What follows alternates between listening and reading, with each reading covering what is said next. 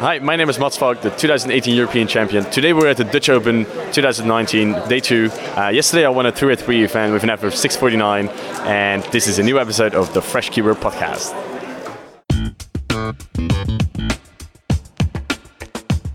Hi, hier ist Cornelius Diekmann. Oh, hallo, ich bin Jules Desjardins. Hi, my name is Mats Falk, the 2018 European champion. Ja, ich bin Henry Gerber. Hi, so my name is Juliette, speedcuber from France, and I'm the current European record holder for one-handed average. Äh, hallo zusammen, hier ist Reto Bubendorf, äh, Weltrekordhalter in 3x3 Fewest Moves. Hi, I'm Oscar van Deventer.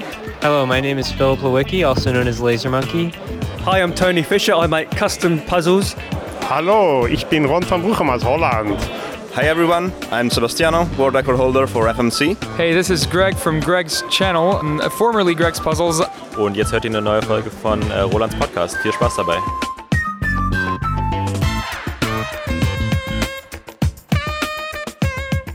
Herzlich willkommen, liebe Zuhörer. Hier ist der FreshCuber Podcast von Roland Frisch und seinem genialen Podcast-Team, ein etwa ein bis zweimal pro Monat erscheinender Audiopodcast rund um das Thema Zauberwürfel und Speedcubing. Gerne möchten wir euch durch Gespräche und Interviews, durch Cubing News und so weiter informieren und unterhalten. Hello und Alaf, liebe Kubisten und Kuberinen. Ich melde mich hier heute live aus dem rheinischen Karneval und während Russe de Viva am Rad am Drehen sind, nehme ich jetzt der Podcast auf. Tete, tete. Heute gibt leider nur eine etwas kürzere Folge. Wollen wir sie reinlassen? Tete, tete, tete. Okay, wir haben also unüberhörbar Karneval 2020 und das ist die Februarausgabe des FreshCuber Podcasts, Episode 26. Eigentlich wollte ich ein Interview präsentieren, und zwar das erste eingedeutschte englische Interview, ein sogenanntes Voice-Over. Aber dieses Voice-Over-Interview gibt es leider noch nicht. Es ist mehr Arbeit, als wir wohl dachten. Ich hoffe, wir bekommen es überhaupt fertig, vielleicht Ende März, Anfang April, schauen wir mal. Also, falls du gut Englisch kannst, Übersetzungserfahrungen hast und gerne mitmachen möchtest, dann melde dich doch bei uns. Es ist eigentlich eine schöne Teamarbeit, aber dem Team ist gerade etwas die Luft ausgegangen. Einer ist krank, andere sind vielleicht noch im Winterschlaf, ich weiß nicht so genau. Und wie gesagt, es ist doch gar nicht so einfach, so ein Voice-Over zu machen, wenn man es ordentlich machen will. Aber auch wenn du vielleicht nicht so der Englischübersetzer bist, aber den FreshCuber Podcast gerne anders unterstützen möchtest, kannst du dich trotzdem gerne mit deinen Ideen melden. Das Podcast-Team kann weiter Verstärkung gebrauchen. Was erwartet euch nun in dieser Episode? Zum einen die Cubing News mit Cedric, Willem und Roland. Dann gibt es zwei kleine Einträge im Cubing ABC zum Buchstaben G, nämlich Gottes Zahl und Gottes Algorithmus, sowie als zweites die gefürchteten G-Perms. Neue Rubik, äh, Rubrik 100 Meisterwerke der Klassik. Und dann hatte ich vergangene Woche einen ganz besonderen Einsatz als Zauberwürfel-Erklärbär, nämlich an einer Art Messestand bei der DSAG in Mannheim. Insgesamt neun Workshops an zwei Tagen. Davon muss ich euch erzählen.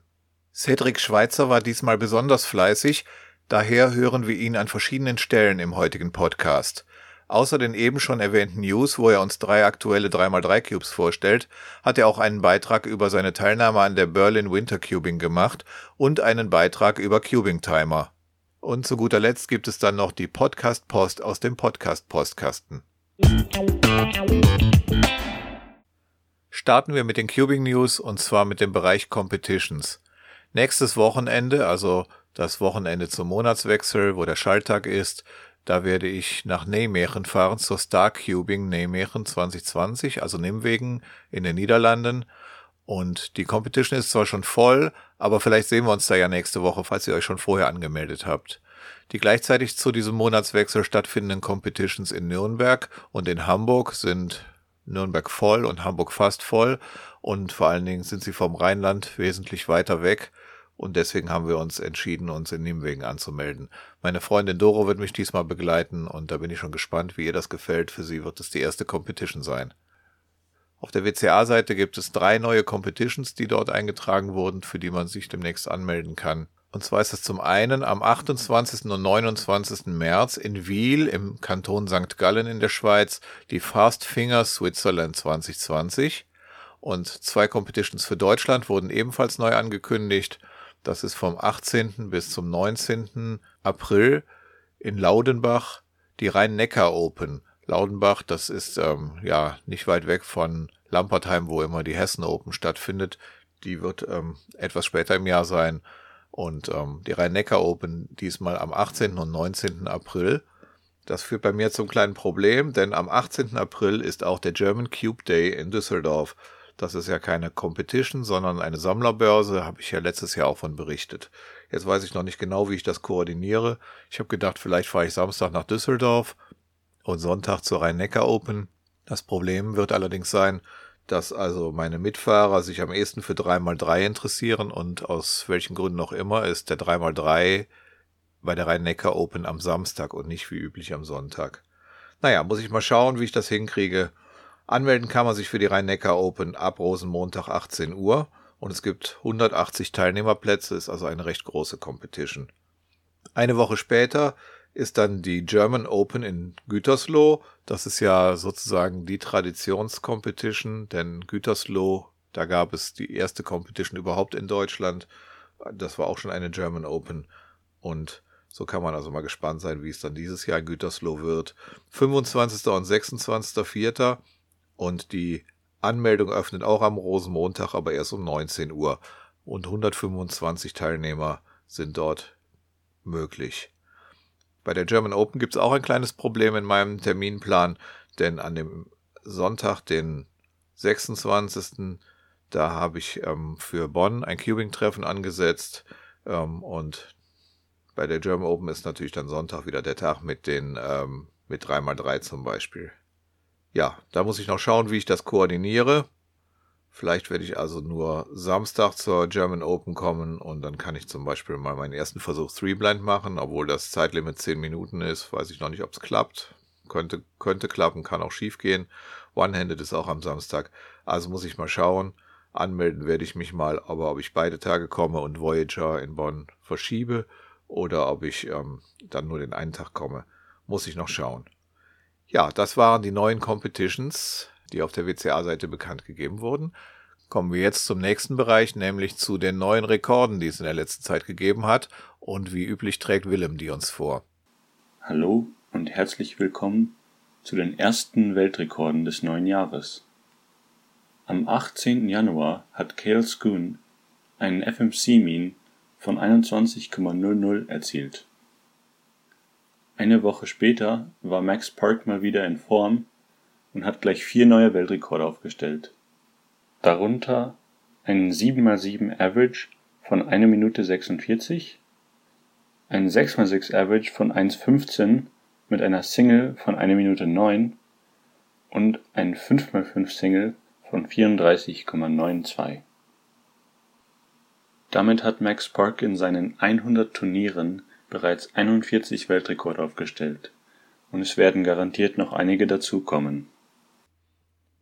Vielen Dank an Willem Klose für diese Rekordnews. Kommen wir nun zu neuer Hardware und da hat Cedric Schweizer einiges vorbereitet.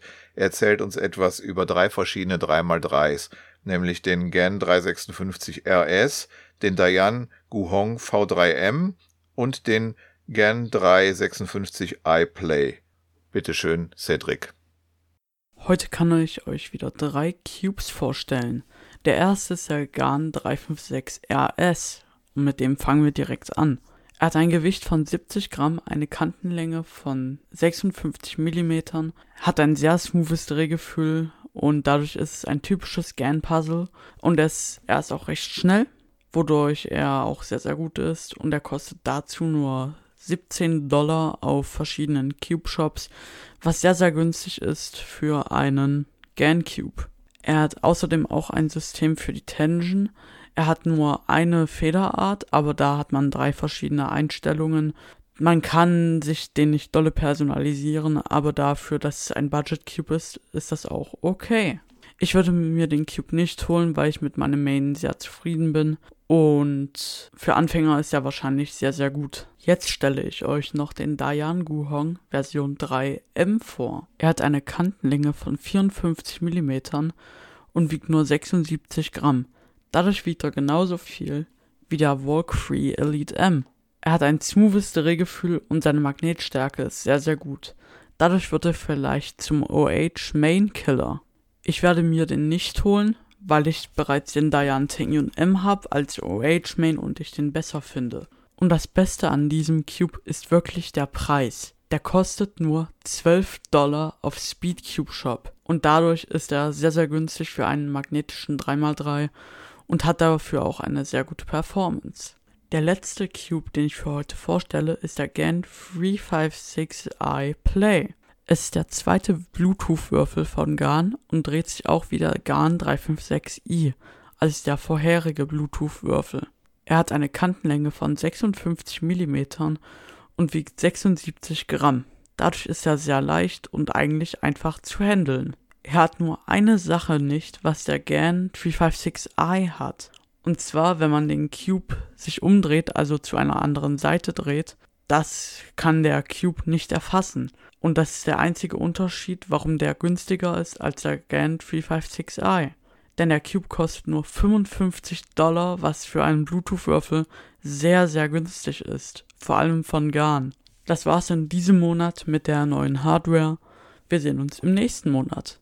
Vielen Dank an Cedric Schweitzer für diese Zusammenfassung und die Vorstellung dieser drei 3x3 Cubes.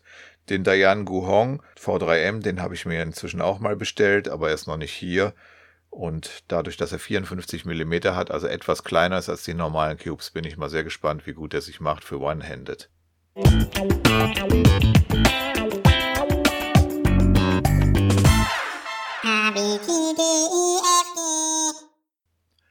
Liebe Brüder und Schwestern, heute möchte ich mit euch über Gott sprechen. Auch wenn der berühmte Albert Einstein einst sagte, dass Gott nicht würfelt, so bin ich doch davon überzeugt, dass Gott ein Cuber ist, und davon handelt meine heutige Predigt. Denn wenn Gott nicht würfeln würde, wieso gibt es dann eine Gotteszahl und wieso gibt es Gottes Algorithmus für den Zauberwürfel? Schauen wir einmal, was es damit auf sich hat.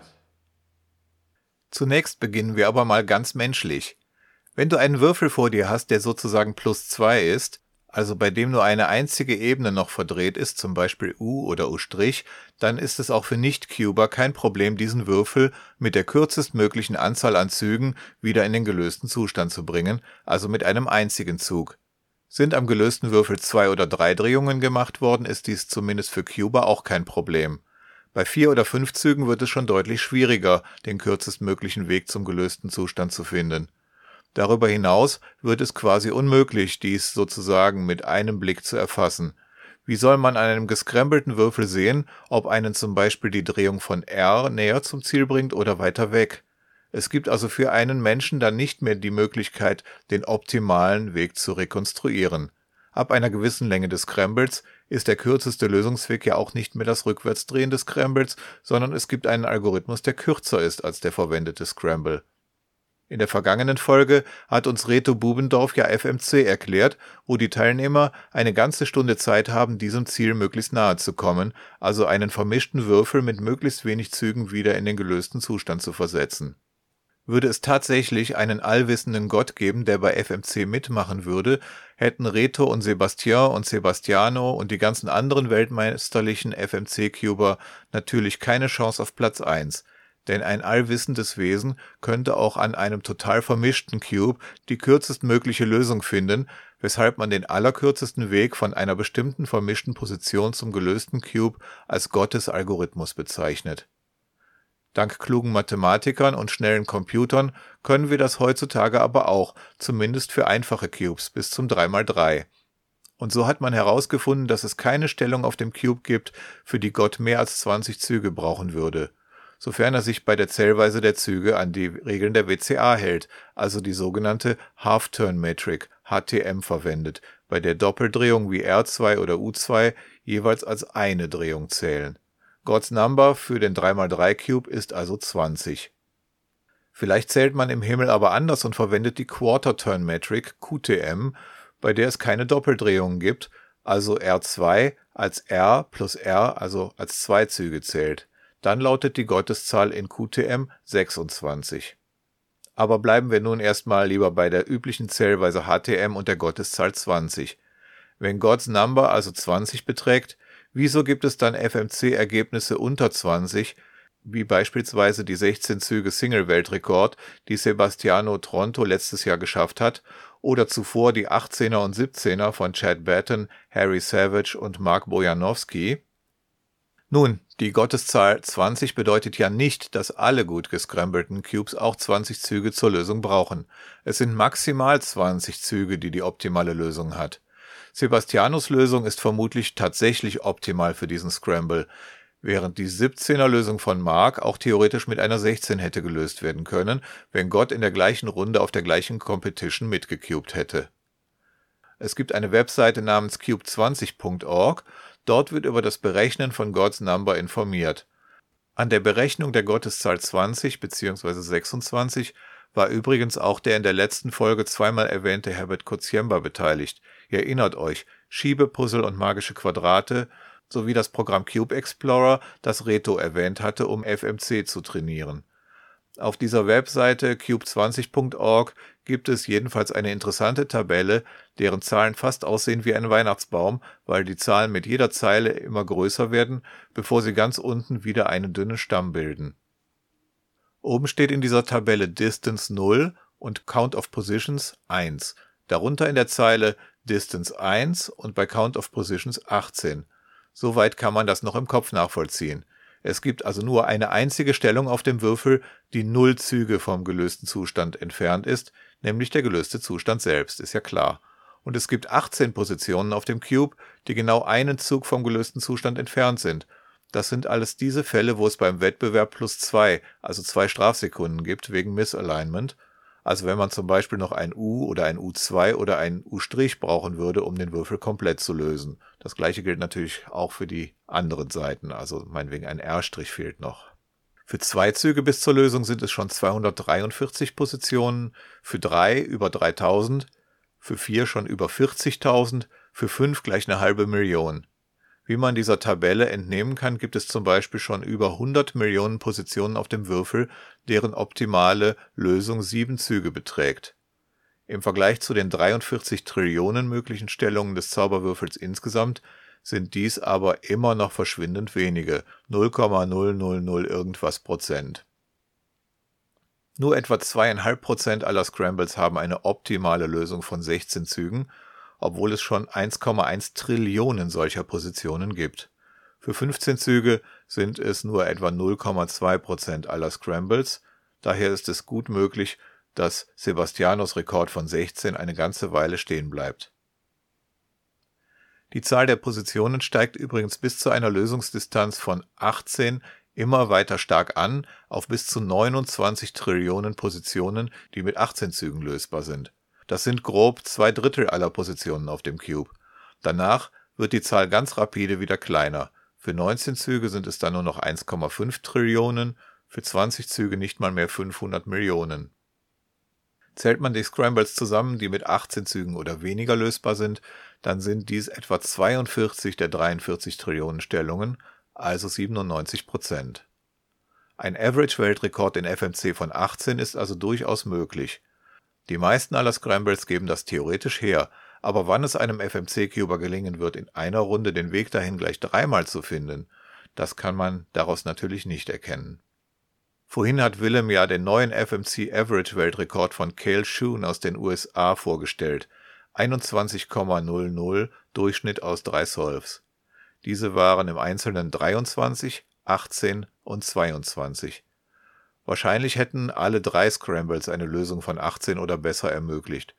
God's Number spricht nicht dagegen, auch wenn manche Leute das fälschlicherweise so meinen. Die Gotteszahl ist zwar 20, aber trotzdem sind etwa 97% aller Scrambles auch mit 18 oder weniger Zügen lösbar.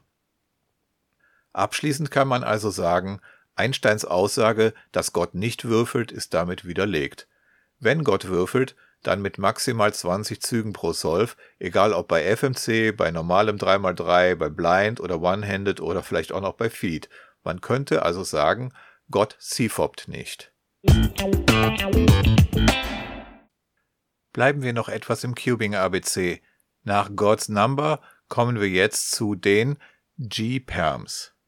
Nun also doch CFOP, die bekannteste Speedcubing-Methode, auch wenn Gott wie gerade gehört kein CFOP oder Friedrich verwendet. Als letzten Schritt der Lösung machen menschliche Cuber ja PLL, sortieren also die Steine der Oberseite an ihre richtigen Plätze. 21 verschiedene Fälle gibt es dafür. Und die gefürchtetsten sind wohl die vier verschiedenen G-Perms oder G-Perms. Daher will ich Ihnen hier auch ein Plätzchen widmen. Schaut man sich die 21 PLL-Fälle an, dann stellt man fest, dass man sie ganz gut in fünf Gruppen einteilen kann. So habe ich das jedenfalls auf freshcuber.de gemacht. Gruppe 1 mit den Perms, die nur Ecken tauschen, Gruppe 2 mit denen, die nur Kanten tauschen, dann Gruppe 3 mit den Perms, die zwei benachbarte Ecken tauschen sowie zwei Kanten. Und Gruppe 4, die zwei diagonale Ecken tauschen sowie zwei Kanten. Und zu guter Letzt in Gruppe 5 die einzigen Perms, die so richtig seltsame Bewegungen machen, sie tauschen jeweils drei Kanten und drei Ecken. Natürlich mal rechtsrum, mal linksrum, mal vorne, mal hinten, irgendwie chaotisch und durcheinander. Das sind die vier G-Perms, GA bis GD. Wenn man sich die Pfeilgrafiken der G-Perms anschaut, die Links tue ich natürlich wieder in die Show Notes, dann sieht man, dass jeder G-Perm eigentlich eine Kombination aus einem A-Perm und einem U-Perm ist, was ja dem eben erwähnten Tausch von drei Ecken und drei Kanten im Kreis entspricht. Die G-Perms sind für viele angehende Speedcuber der Angstgegner, denn sie sind unübersichtlich aufgebaut und weil es vier Stück gibt, gibt es auch erhöhte Verwechslungsgefahr. Deshalb sind sie häufig die letzten, die überhaupt gelernt werden. Stattdessen behilft man sich lange zum Beispiel mit dem T-Perm und dem jeweils dann übrig bleibenden U-Perm, was natürlich länger dauert. Doch wie kann man die vier G-Perms nun einfach unterscheiden? Allen gemeinsam ist, dass sie zwei Ecken haben, die wie Frontscheinwerfer eines Autos korrekt nebeneinander stehen und in die gleiche Richtung strahlen. Das kennt man ja von OLL 23 Headlights. Wenn man die G-Perms noch nicht gelernt hat und stattdessen T-Perm und anschließend U-Perm macht, dann ist man schon gewohnt, diese beiden Headlights nach links strahlen zu lassen. In dieser Position betrachten wir jetzt auch den G-Perm. Dann sieht man, dass er irgendwo einen Zweierblock aus Kante und farbig passender Ecke bildet, wenn die Headlights links stehen. Entweder ist der Block vorne, dann ist es G-Perm A, oder er steht hinten auf der Rückseite, dann ist es G-Perm C oder er ist auf den beiden vorderen Steinen der rechten Seite, dann ist es G perm D, oder auf den beiden hinteren Steinen der rechten Seite, dann G perm D. Ich habe mal einen Cube entsprechend mit Aufkleberchen präpariert, die die Headlights links zeigen und dann habe ich mit A, B, C und D die Position des Zweierblocks markiert. Das Foto tue ich natürlich in die Shownotes. Hat man das einmal verinnerlicht, so ist die Unterscheidung nicht mehr schwer. Ich merke mir einfach für C und D, also für vorne und hinten ACDC, und für die seitlichen Blocks D und B die Deutsche Bahn. Natürlich ist das mit dieser Anordnung nicht die schnellste Methode, die vier G-Perms zu unterscheiden. Später will man sie wohl auch schon durch Blick auf zwei Seiten erkennen können. Dann muss man zum Beispiel darauf achten, ob neben dem Block die Opposite Color steht oder eine benachbarte Farbe. Auch dazu findet ihr was auf freshcuber.de, wenn ihr die einzelnen Perms anklickt. Doch welche Perms soll man nun nehmen, um den jeweiligen Fall zu lösen? Ich habe mir bestimmt nicht die allerschnellsten rausgesucht, aber folgende Kriterien beachtet, weil ich sie ja auch für One-Handed nutzen will.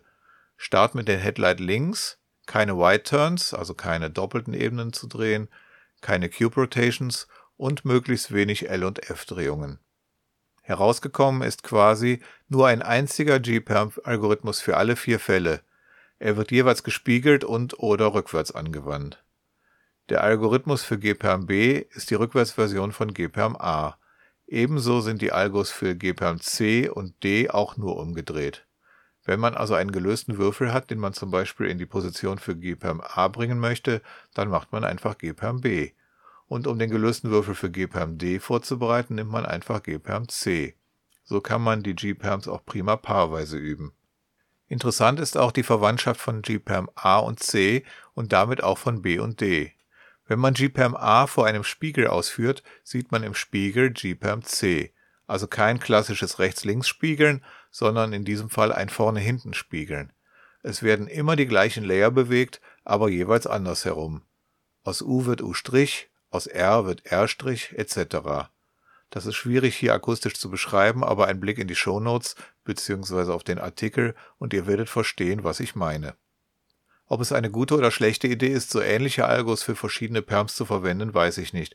Was meint ihr? Findet ihr das gut oder befürchtet ihr dabei eher zusätzliche Verwechslungsprobleme? Ich freue mich über eure Anmerkungen in den Kommentaren.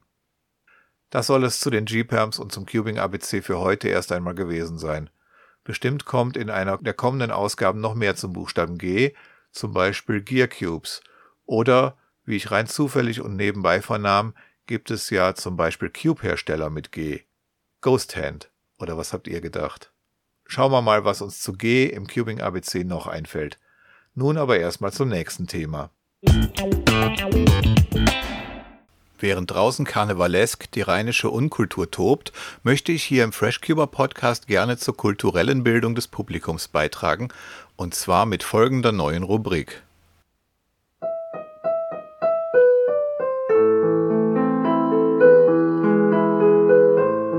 Sie hören 100 Meisterwerke der Klassik. Meine sehr verehrten Damen und Herren, in unserer Sendereihe 100 Meisterwerke der Klassik hören Sie nun eine Aufzeichnung vom 6. Mai 2018.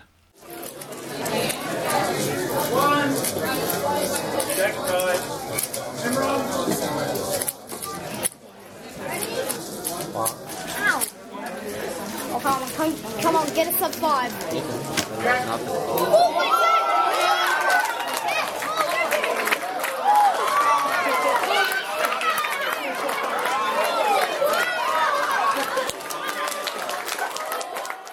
Sie hörten Felix Semdex und den Kinderchor der Melbourne Grammar School in einem Werk von 2018, das vielen heute noch als Meilenstein der Klassik gilt.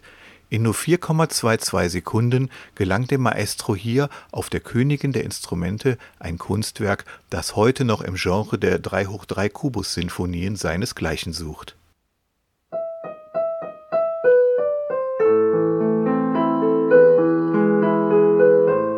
Sie hörten 100 Meisterwerke der Klassik.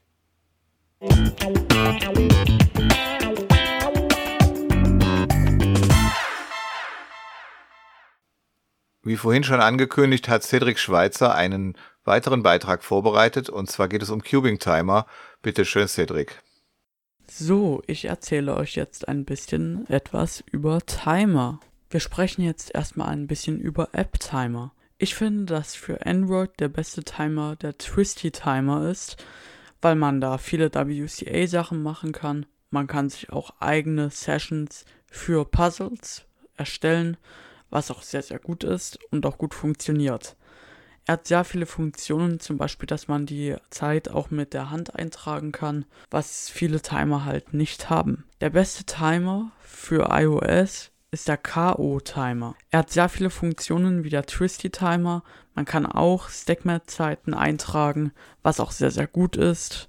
Man hat viele verschiedene Scramble-Arten und er funktioniert auch generell sehr, sehr gut. Ich persönlich finde von den beiden Apps den Twisty Timer besser, weil die Sessions besser sind und man die Averages direkt auf der Startseite sehen kann.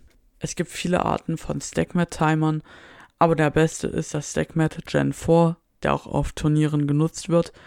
Die dritte Generation von dem StackMat wird auch noch auf Turnieren genutzt, weil die ein bisschen älter sind und viele die auch noch gerne nutzen. Es gibt natürlich auch viele andere Timer von anderen Marken, aber die sind nicht so bekannt und sind auch nicht so gut wie die originalen StackMat Timer, weil die Verarbeitung schlechter ist von den Drittanbietern. Dadurch empfehle ich den StackMat Gen 4.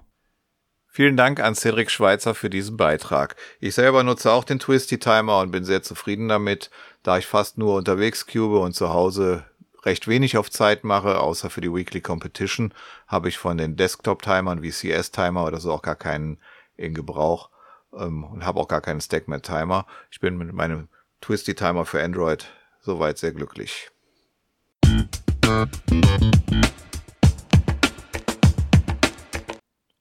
Vergangene Woche war ich für zwei Tage in Mannheim. Am Dienstag und Mittwoch, 11. und 12. Februar, fanden dort die Technologietage der DSAG statt. DSAG steht für deutschsprachige SAP-Anwendergruppe und ist ein 1997 gegründeter Verein, in dem über 3500 SAP-Kunden organisiert sind. Laut Wikipedia einer der weltweit größten unabhängigen Interessenverbände der SAP-Anwender. Nun habe ich selber gar keine Ahnung von SAP und das hat sich auch dort in Mannheim überhaupt nicht geändert, denn ich war dort eingeladen worden, den Besuchern den Zauberwürfel zu erklären. denn die diesjährigen DSAG Technologietage standen unter dem Motto Digitalisierung hat viele Seiten, auf den richtigen Dreh kommt es an. Und um das mit dem richtigen Dreh zu veranschaulichen, war das Design von Plakaten und die Webseite und so weiter mit einem symbolischen Zauberwürfel geschmückt. Zudem hatte die Abendveranstaltung das Thema 1980er Jahre. Doch wie kam ich an diesen Job? Ursprünglich war einer der schnelleren Speedcuber Deutschlands vorgesehen, aber der ist leider erkrankt. Und so klingelte erst am Freitag vor der Veranstaltung mein Handy, ob ich vielleicht einspringen könnte.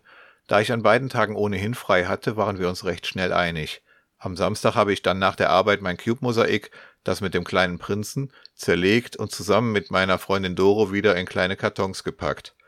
Natürlich jeweils ein Zettel dabei mit dem Link zur Anfängerlösung auf freshcuber.de. Das Mosaik, das wollte ich eh demnächst mal ersetzen und ich brauche dort auch den Platz für ein weiteres Cube-Regal.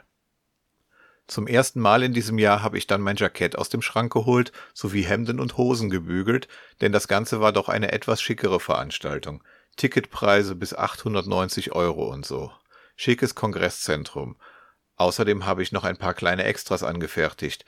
Ein perfekt zwischen Rubik's Cube und Digitalisierung passendes Zitat von Erno Rubik, siehe Shownotes, und außerdem noch zwei QR-Codes zu den beiden sehenswerten YouTube-Videos über Speedcubing, nämlich das Video Why We Cube und das neuere Video Brainsport. Außerdem habe ich die Buchstaben DSAG in meinen 11x11 Big Cube hineingedreht als Deko für den Stand. Und meinen 18 cm Riesen 3x3 hatte ich auch dabei. So ausgestattet fuhr ich dann am Dienstag frühmorgens nach Mannheim. Ich war ja schon 2018 und 2019 nach Mannheim gefahren und zwar für die Competition Monem City Cubing. Dort habe ich jeweils von der Südseite gegen den berühmten Mannheimer Wasserturm geschaut. Das Kongresszentrum Rosengarten ist quasi genau gegenüber, so dass ich den Wasserturm jetzt auch von der nördlichen Seite kenne. Man hatte für Dienstag fünf Workshops a 30 Minuten vorgesehen und für Mittwoch nochmal vier. Jeweils zwölf Interessenten konnten sich schon vorher auf der Webseite anmelden und fast alle Workshops waren schon ausgebucht.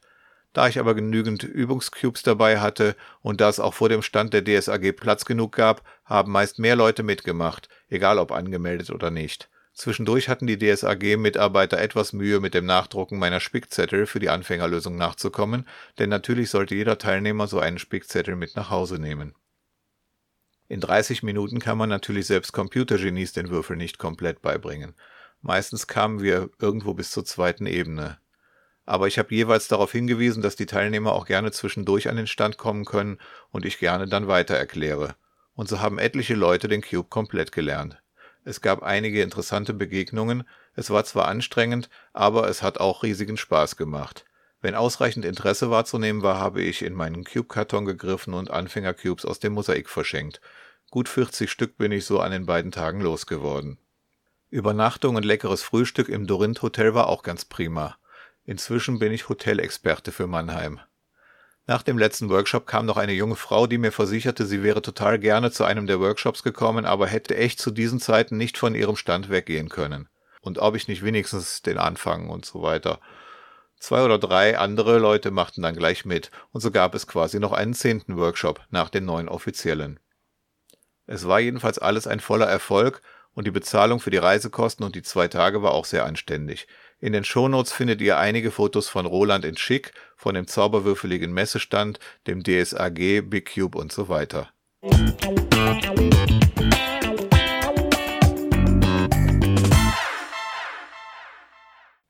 Mitte Januar fand die Berlin Winter Cubing 2020 statt und Cedric Schweitzer war dort und erzählt uns jetzt mal seine Eindrücke von dort. So, jetzt erzähle ich euch ein bisschen was über Berlin Winter Cubing 2020. Ich hatte richtig viele Highlights, aber eine doofe Sache und das erzähle ich euch jetzt alles. Ein Highlight war, dass ich bei einem Freund aus Berlin übernachtet habe, der auch ein Cuber ist und mit dem ich mich auch sehr, sehr gut verstehe. Und dann habe ich noch andere Freunde wieder getroffen, was auch sehr, sehr cool war und was auch sehr, sehr dolle Spaß gemacht hat. Natürlich hat das Teilnehmen auch wieder Spaß gemacht, wie bei jeder Competition. Und ich habe jedes Ziel, was ich mir gesetzt habe, auch gebrochen und sogar komplett überschossen. Also zum Beispiel bei Scube, da wollte ich einfach einen 9er Durchschnitt. Ich habe einen 7er Durchschnitt bekommen, sogar zweimal, weil ich zwei Runden hatte. Und es war einfach krass. Die blöde Sache war, dass ich ein bestimmtes Ziel halt nicht geschafft habe und das war bei 7x7. Da habe ich ein DNF bekommen und ich wollte eigentlich einen Min bekommen. Und das Blöde war, das wäre eine PB gewesen. Und es war nur ein Slice weg vom gelösten Zustand und dadurch war es eigentlich ein dummes DNF. Ist nämlich bei der letzten Drehung passiert und deswegen ärgere ich mich richtig dolle darüber. Aber ich kann es jetzt nicht ändern, dann mache ich es halt auf meiner nächsten Competition. Insgesamt war es die coolste Competition, die ich bis jetzt hatte und ich möchte mich auch bedanken bei dem Team, das die Competition organisiert hat und es war einfach schön. Vielen Dank, Cedric, auch für diesen dritten Beitrag und eine Zusammenfassung der Berlin Winter Cubing 2020, die am 18. und 19. Januar in Berlin stattfand. Podcast Post aus dem Podcast Postkasten. Podcast Post aus dem Podcast Postkasten. Podcast Post aus dem Podcast Postkasten. So, es wird Zeit mal wieder in die verschiedenen Briefkästen reinzugucken, die der Freshcuber Podcast so hat. Und zwar haben wir das schon länger nicht mehr gemacht. Das letzte Mal hatten wir dieses Segment im August. Ja, und seitdem sind einige Kommentare eingetroffen. Fangen wir mal an mit den Kommentaren, die auf freshcuber.de im Kommentarbereich gegeben wurden. Dort schreibt Max am 4.9. als Kommentar unter die Podcast Folge 19, das war die mit den Stimmen zurück aus der Zukunft. Also Max schreibt, Hallo Roland, als langjähriger Podcast-Hörer und Zauberwürfel-Interessierter, in Klammern 3x3 Average ungefähr 14 Sekunden, bin ich wirklich froh, vor ein paar Tagen deinen Podcast entdeckt zu haben. Die Vortragsweise wirkt zwar hin und wieder wie vorgelesen bzw. steif, aber ich mag die Mischung aus News, Cube-Reviews und Interviews. Mich würde mal interessieren, wo man als Deutscher am besten seine Cubes kauft. Bisher habe ich immer bei Cubicon gekauft, aber da gibt es nicht die Modelle, die ich haben will. Mit ausländischen Shops kenne ich mich nicht aus. Man sollte auch per PayPal zahlen können, da die wenigsten Deutschen eine Kreditkarte haben und an eine DHL-Packstation senden können. Vielleicht wäre das ja mal ein gutes Podcast-Thema, bei dem ein paar Shops mit Pros, Kontras und gesammelten Erfahrungen vorgestellt werden. Ich habe noch nicht alle Podcasts nachgeholt und weiß daher nicht genau, inwiefern sowas schon besprochen wurde, aber ich werde definitiv noch alles nachholen. Mach weiter so. Gruß Max. Ja, und dann habe ich auch gleich dem Max geantwortet damals im September und habe geschrieben, die Idee mit den praktischen Erfahrungen bezüglich Cube Shops gefällt mir gut, werde ich mal in unserer Runde der Freshen Cubecaster vorschlagen. Ich selbst bestelle meist entweder bei Cubicon, bei Knobelbox oder bei Lighttake ja, irgendwie ist aus dem Vorschlag leider nicht so viel geworden. Ist gut, dass wir das jetzt nochmal hier ähm, auf den Bildschirm kriegen sozusagen. Und mir gefällt das Thema nach wie vor. Bei mir persönlich hat es sich so entwickelt, dass ich inzwischen häufiger bei Z-Cube bestelle. Und Z-Cube ist wirklich günstig. Ich finde zwar eigentlich dieses Konzept, äh, wie es da in Amerika richtige ähm, Shops gibt, wie The Cubicle oder Speedcube Shop, ähm, die auch ähm, Customer Service betreiben und so. Das finde ich eigentlich eine sehr schöne Sache. Aber von Amerika ist das mit dem Versand hierüber eben auch nicht ähm, einfacher und auch ziemlich teuer. Und ähm, Z-Cube, muss ich sagen, gefällt mir noch was besser als Lighttake, weil die sind schon auf Cubes spezialisiert und Lighttake, da ist Cubes ja nur ein so ein, so ein Nebenprodukt sozusagen. Also Z-Cube hat gute Preise. Bisher gab es auch wenig Probleme, beziehungsweise es gab ja diese Fehllieferung. Ähm, aber das haben die auch alles sehr kulant dann gelöst. Ja, das ist mein absoluter Lieblingsshop im Moment. Aber klar, was es ähm, jetzt zum Beispiel bei Cubicon gibt, kann man auch da bestellen. Dann hat man es schneller und unterstützt außerdem die deutsche Wirtschaft. Ja, das war der Kommentar von Max. Schauen wir mal weiter. Und zwar hat Thomas Schuhkraft am 13.10. einen Kommentar geschrieben unter die Folge 9 des FreshCuber Podcasts. Das war das Interview mit Marco. Und Thomas schreibt: Hallo Roland, gestern auf der Hinfahrt und heute auf der Rückfahrt der Franconia Fall war mal wieder Zeit, die Podcasts weiterzuhören. Bei Folge 9 hat mir das Interview mit Marco echt super gefallen. Nicht nur, weil mir die Big Cubes auch am liebsten sind, sondern weil die Sachen verständlich waren und das Interview vom Thema her einen ansprechenden Tiefgang hatte. Bin schon gespannt, wie sich das mit den Interviews in den nächsten Folgen weiterentwickelt. Liebe Grüße, Thomas ja, das fand ich auch einen netten Kommentar. Inzwischen gehört Thomas ja hier mit zum Podcast-Team, hat ja schon einige schöne Beiträge gemacht und ähm, freut mich, dass er den Podcast unterstützt. Und ich erinnere mich auch gern zurück an dieses Interview mit Marco und die alten Folgen nochmal zu hören. ist sicherlich auch eine gute Idee. Einen Monat später haben wir dann nochmal den Thomas Schuhkraft und da schrieb er unter die Folge 18, das war der Cube Talk mit Resi. Und Resi war ja die, meine, meine blinde Zauberwürfelschülerin. Und da sagt Thomas, das war für mich die bisher interessanteste Folge deines Podcasts. Super gemacht und einfach was, das man auch nicht irgendwo anders lesen oder hören kann. Super. Ja, das fand ich auch schön. Ich fand es vor allen Dingen auch mutig von Resi, die ja jetzt die Speedcubing-Szene noch gar nicht kennt und mich ja auch noch nicht wirklich so wahnsinnig gut, dass sie sich darauf eingelassen hatte und das war auch eigentlich ein schönes Interview. Ja, ansonsten hat sich daraus ja entwickelt, dass wir inzwischen ähm, Workshops für Blinde auch an der Stadtbücherei Köln ab und zu anbieten. Ich hoffe, das wird beim nächsten Mal besser klappen als beim letzten Mal und ich hoffe auch, dass Resi dann wieder dabei sein wird. Auch unter die Episode 20 des Podcasts. Das war der Cube Talk mit Kai Köhle. Auch dort drunter hat der Thomas Schuhkraft einen Kommentar geschrieben und sagt, auch wieder ein sehr schöner Beitrag, ein toll geführtes Interview von Willem. Die Qualität, Thomas meint hier die Tonqualität, die nicht so ganz so toll war, die Qualität nimmt man zu Beginn noch wahr, aber nach ein paar Minuten fiel mir das überhaupt nicht mehr auf. Super finde ich das Gänseblümchen. Das verwende ich auch seit längerem, wenn ich jemand den Cube erkläre. Das halte ich für eingängiger und einfacher, als direkt die weißen Kanten an die richtige Position zu bringen. Ich merke bei Anfängern, dass sie sich dann eher was kaputt machen, wohingegen das beim Gänseblümchen nicht so oft passiert. Dann geht Thomas hier noch auf ähm, einige Details von der Lösung, die Kai empfohlen hat, seine Kusolo-Lösung ein, aber das werde ich jetzt hier im Podcast nicht alles vortragen, das führt uns nicht weiter. Ich schaue lieber mal, was meine Antwort an Thomas gewesen ist. Und das gilt auch heute noch, was ich da geschrieben habe. Hi Thomas, ich bin gerade dabei, wieder etwas vom Gänseblümchen wegzukommen, wenn ich Anfängern den Cube beibringe.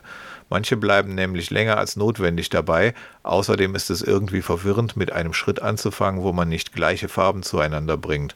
Was hältst du daher von folgender Erklärung bzw. Methode? Versucht das weiße Kreuz zu machen. Wenn es klappt, dass die Seitenfarben auch schon an die Center passen, super. Wenn nicht, aber auch nicht schlimm, dann geht es wie folgt weiter. Die weiße Seite mit dem Kreuz so lange drehen, bis zwei Kanten auch seitlich passen. Zwei passen immer mindestens. Dann eine der noch falsch stehenden Kanten um 180 Grad auf die gelbe Seite drehen und sie dann auf der gelben Seite über den passenden Centerstein stellen, dort mit 180 Grad wieder runter. Dabei kommt die zweite falsche Kante natürlich gleich mit nach oben. Dann für diese den passenden Centerstein suchen und dort wieder mit 180 Grad runter. Und schon ist der Fehler im Kreuz gefixt. Ist quasi ein halbes Gänseblümchen, aber vielleicht lässt man diese Metapher dann lieber ganz weg. Was meinst du? Gruß Roland. Ja, das hatte ich damals an den Thomas geschrieben, also Ende November. Und jetzt in Mannheim bei diesen neuen Workshops, die ich dort gemacht habe, hat sich ähm, dafür eigentlich noch eine ganz nette andere Erklärung herausgestellt. Da hatte nämlich im ersten oder zweiten Workshop jemand gesagt, hier wie so ein Aufzug. Und dann kam mir die Idee, das ist eigentlich eine ganz gute Veranschaulichung. Wenn die Leute das Weiße Kreuz machen, machen die Anfänger das ja meistens noch auf der Oberseite und haben dann das, wenn es nicht geklappt hat, dass alle vier weißen Kanten schon sozusagen in der richtigen Reihenfolge stehen, dass das Kreuz also auch seitlich direkt passt, dann suchen Sie die Stelle, wie ich gerade beschrieben habe, wo eben dann nur noch zwei Stück korrigiert werden müssen. Und dann kam jetzt diese Idee auf, das Ganze mit einem Aufzug zu vergleichen. Und zwar habe ich dann den Leuten gesagt, ihr kennt das vielleicht, es gibt ja so große Hochhäuser oder so, Krankenhäuser vielleicht, wo nicht jeder Aufzug auf jeder Etage hält. Und jetzt haben wir hier zwei so Patienten, die haben sich verfahren. Da ist zum Beispiel der orange Patient ist versehentlich auf der blauen Station gelandet und umgekehrt. So, und jetzt, was kann man da nur machen? Man muss wieder runter ins Erdgeschoss fahren, unten sich den richtigen Aufzug suchen, also der, der nach blau möchte, auch zu blau und dann fährt er mit dem Aufzug wieder hoch. Und in der Zwischenzeit ist dann der andere Patient im Erdgeschoss angekommen, sucht sich dort seinen Aufzug, also in dem Beispiel den Orangen, und fährt von da aus dann wieder nach oben. So habe ich das also bei diesen Anfängerworkshops in Mannheim erklärt und das ist eigentlich auch ziemlich gut gegangen. Also besser, als wenn man das mit dem kompletten Gänseblümchen macht. Ja, das waren die Kommentare von Thomas. Der ist also sehr fleißiger Kommentator gewesen oder ist auch immer noch. Ich würde mich freuen, wenn ihr auch ein bisschen mehr schreibt, denn dafür, dass das jetzt hier von einem halben Jahr fast ist, ähm, ist es jetzt nicht so wahnsinnig viel an Kommentaren gewesen, was hier aufgelaufen ist. Dann haben wir noch einen Kommentar, der ganz aktuell ist im Blog. Und zwar bezieht er sich genau auf diese Workshops, von denen ich gerade sprach in Mannheim und von denen ich auch eben ausführlich berichtet hatte. am 12.02., das war der zweite von diesen beiden Tagen in Mannheim, da schrieb abends um kurz vor 10 Fabian, Hallo Roland, herzlichen Dank für deinen Blog zum Lösen des Zauberwürfels. Bei einem der heutigen Workshops in Mannheim habe ich den Würfel tatsächlich lösen können und zu Hause hat es auch mehrmals funktioniert. Von der DSAG bekam ich einen Mini-Zauberwürfel, der allerdings anstatt gelb eine schwarze Seite hat. Da muss man etwas umdenken, zumal eine der anderen Seiten auch eine fast schwarze Seite mit kleinen Symbolen drauf hat. Nochmal danke, das war super heute. Ja, das ist doch schön, dass da direkt noch am gleichen Tag sogar schon eine Erfolgsmeldung kam und dass es eben zu Hause auch nach wie vor funktioniert. Dafür habe ich den Leuten ja den Spickzettel mitgegeben. Meine Antwort an Fabian war dann, Hi Fabian, wie schön, dass mein Großeinsatz bei den Technologietagen in Mannheim tatsächlich erfolgreich war. Neun Workshops in zwei Tagen und zwischendurch auch jede Menge erklärt. Es war auch für mich was Neues, nur über SAP habe ich nichts gelernt. Falls du einen besseren Cube kaufen möchtest, oben im Menü Speedcubing habe ich auch dazu einige Tipps parat. Herzliche Grüße, Roland. Ja, das findet man oben im Menü. Da habe ich so ein paar Tipps, wenn man zum Beispiel ähm, Cube kaufen möchte oder überlegt, zu einer Competition zu gehen, worauf man da so achten sollte. Wen das interessiert, der kann auch gerne mal reinschauen. Ist immer oben direkt in dieser schwarzen Leiste mit den Pulldown-Menüs. Da steht dann Speedcubing. Ja, das waren also jetzt die Kommentare, die auf freshcuber.de aufgelaufen sind. Dann gibt es auch auf YouTube einige Kommentare und da schauen wir jetzt mal rein. Anfang Februar sagt auf YouTube Magic D ganz einfach schöner Podcast zu Folge 25. Das ist die vergangene Folge mit ganz viel Cubing ABC, Buchstabe F. Und zu Folge 24 meint Magic D, schön, dass Ron so gut Deutsch sprechen kann. Vor zwei Monaten schrieb Lerchenstube Music zu Episode 7. Hallo Roland, hab grad mal wieder in ein paar alte Folgen reingehört. Zwei Gedanken zu dieser Ausgabe. Weil es ein paar Mal ums Judgen gegangen ist. Judgen eigentlich auch weltmeisterliche Speedcuber bei Competitions? In den tausenden Cubing-Videos auf YouTube habe ich noch nie einen Felix, Max, Mats, Sebastian und Co. beim Judgen gesehen. Dein Treffen mit Boatox, eine Interviewfolge mit ihm wäre sicher auch mal interessant. Danke, liebe Grüße und weiterhin viel Erfolg beim Podcasten. Und meine Antwort war, ja, den Boa-Talk sollte ich doch vielleicht wirklich mal fragen. Gute Idee. Im Prinzip ist jeder Teilnehmer verpflichtet, sich auch dem Judgen nicht zu verweigern. Da die guten Cuber aber ziemlich oft zum Scramblen eingeteilt sind, sieht man sie seltener judgen. Sie leisten also auch ihren Teil zum glatten Ablauf der Competition. Außerdem wollen sie sich gerne auf ihren nächsten Event fokussieren und wir wollen ja auch neue Weltrekorde sehen, sodass wir ihnen dies auch gerne ermöglichen. Ich persönlich bin meist einigermaßen froh, wenn mich nicht ein Weltklasse-Cuber judgt. Dann denke ich die halbe Zeit, was für einen üblen Solve ich dem gerade vorführe und das macht das Ergebnis auch nicht besser. Ja, das waren die YouTube-Kommentare, die ich hier mal herausstellen wollte. Dann gibt es auch auf Instagram eine Möglichkeit zu kommentieren, weil ich dort ja auch immer das Bildchen mit, den, mit dem aktuellen Podcast hochlade. Und dort schrieb im Oktober Let's Cubing zu Folge 24, das war das Meet the Speed mit Joe etc., war eine schöne Folge, muss ich sagen. Ansonsten stelle ich fest, dass die meisten Instagrammer das Prinzip von Text und Kommentaren noch gar nicht entdeckt haben, außer vielleicht auf so Promi-Seiten wie Route oder The Cubicle. Selbst wenn man dort eine simple Ja-Nein-Frage stellt, kommen meistens gar keine Kommentare. Selbst wenn ich einen 11x11 Cube zeige und drunter schreibe, dass der mir geklaut wurde, gefällt das allen. Mir jedenfalls gefällt es nicht, dass der geklaut wurde, aber die meisten auf Instagram werden das gar nicht gelesen haben, sondern sie sehen einen Big Cube und klicken einfach auf Like, ohne zu lesen. Daher schauen wir jetzt mal bei Facebook. Okay, auf meiner Facebook-Seite Zauberwürfel und mehr, Fresh Cubers Plastiknobelkram oder ganz einfach facebook.com slash plastiknobelkram, gibt es auch keine neuen Kommentare zu den vergangenen Podcast-Folgen. Facebook kann die beiden Dienste nun also beruhigt zusammenlegen. Also, gerne könnt ihr die jeweiligen Podcast-Episoden direkt auf freshcuber.de kommentieren oder auf YouTube, auf Instagram oder auf Facebook. Sogar auf Twitter gibt es den Freshcuber, aber nur selten. Auf Facebook gibt es sogar eine Teilen-Funktion. Auch das ist nur ein simpler Klick, der aber den Podcast bekannter macht. Falls euch also eine Ausgabe gefällt, dann könnt ihr so ganz einfach dazu beitragen, sie bekannter zu machen. Das war für heute die Podcast-Post aus dem Podcast-Postkasten.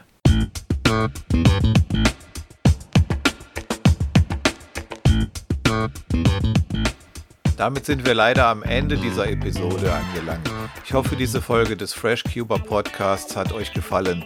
Meine Cubing-Website ist freshcuber.de und dort findet ihr auch die anderen Folgen dieses Podcasts und die Möglichkeit, ihn zu abonnieren, sodass ihr keine Folge verpasst. Wenn ihr dieses Projekt unterstützen möchtet, dann teilt den Link zum Podcast, erzählt anderen Cubern davon, schreibt fleißig Kommentare unter die Show Notes dieser Folge und schickt mir Ideen für weitere Themen. Ihr könnt mir auch gerne e-mailen an podcast@freshcuber.de.